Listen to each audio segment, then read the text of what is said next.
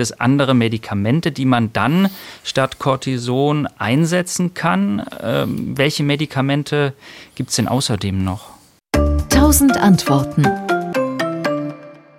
Also an, in erster Linie zu nennen ist da die Gruppe der sogenannten nicht steroidalen äh, Antirheumatika oder Antiphlogistika. Das sind also entzündungshemmende Medikamente, die eben nicht dieses Cortison-typische Steroidgerüst aufweisen.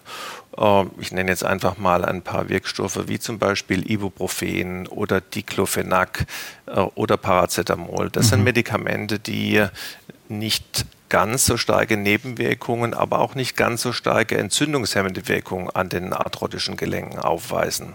Und auch hier ist es keine ähm, Kausaltherapie, sondern lediglich eine symptomatische Behandlung, die den Entzündungsreiz, die Schmerzen lindert und die Beweglichkeit verbessert.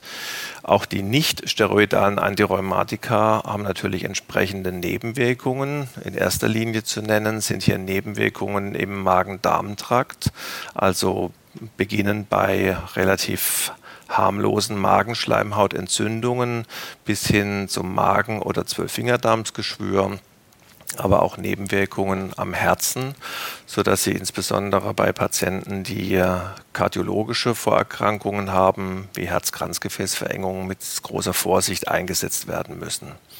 Das heißt, ich verstehe es richtig, alle Medikamente können wirken, aber nur für einen begrenzten Zeitraum.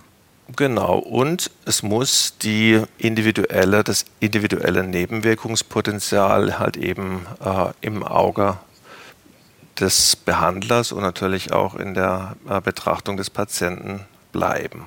Ja, man darf also nicht kritiklos über Wochen oder Monate Ibuprofen einnehmen oder Diclofenac einnehmen, ohne dass das nicht in irgendeiner Form ärztlich begleitet wird.